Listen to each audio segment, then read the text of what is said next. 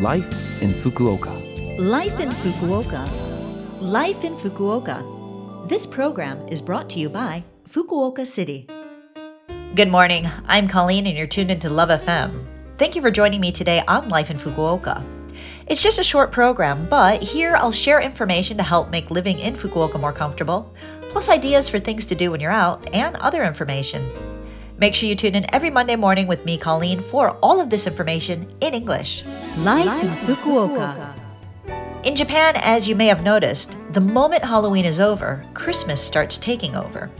Personally, I don't think it should start until late November, but there aren't really any big holidays in November in Japan to stop the Christmas creep. In the US, we've got Thanksgiving to look forward to before Christmas, but of course, even in the US, the Christmas stuff starts early. I do like Christmas, however, and I really look forward to it. I usually hold a Christmas dinner and gift exchange at my house for my friends, and it's something I'll probably do again this year. We like to do it potluck style, so everyone brings a dish to share, and I usually make a main dish. In the past, I've done roast chicken, roast pork, beef Wellington, ham. Mm, I haven't decided on the dish this year, though. Any recommendations? I still have plenty of time to plan my menu. And of course, with Christmas here, you've also got loads of lights up around the city, from Tenjin to Hakata, on shops and in the parks, a big old Christmas tree and all the decorations up, making for a pretty beautiful sight. This year, I'm planning to go to the illuminations at the ACROS building. It's a new setup, it seems, and I'm looking forward to seeing it. Speaking of all these illuminations and, well, everything else Christmas, we've also got the Fukuoka Christmas Market, something you don't want to miss. Fukuoka Christmas Market is held every year from November to December, up until Christmas Day, in the Hakata and Tenjin areas. It's Fukuoka's winter story, you could say. In Japan, it's the biggest Christmas market, and at each of the venues, there are a whole load of shops, Christmas lights, and decorations.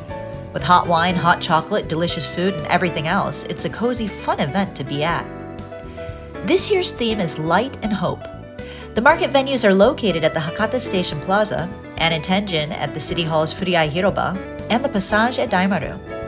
There are different things to see and buy at each venue, and the mugs made for the event every year are one of the most popular souvenirs to get. I like to go for the atmosphere at the Hakata venue. There is often live music, and well, that is always enjoyable.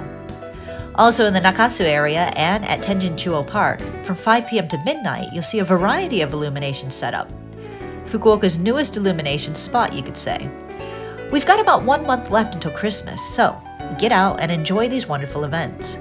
Make great memories and, well, enjoy Fukuoka's Christmas to the fullest. Life in Fukuoka. Well, thank you for listening today. I hope you enjoyed listening today and uh, that information was useful for you.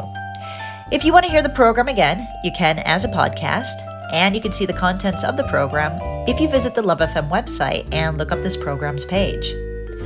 Let me know what you're getting up to for this Christmas. You can email me at 761 at lovefm.co.jp. Or if you have any suggestions for my Christmas dinner, send them on by. Again, that email is 761 at lovefm.co.jp.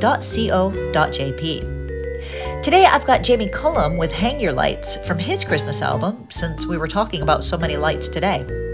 Have a great day, and I'll speak to you again next week.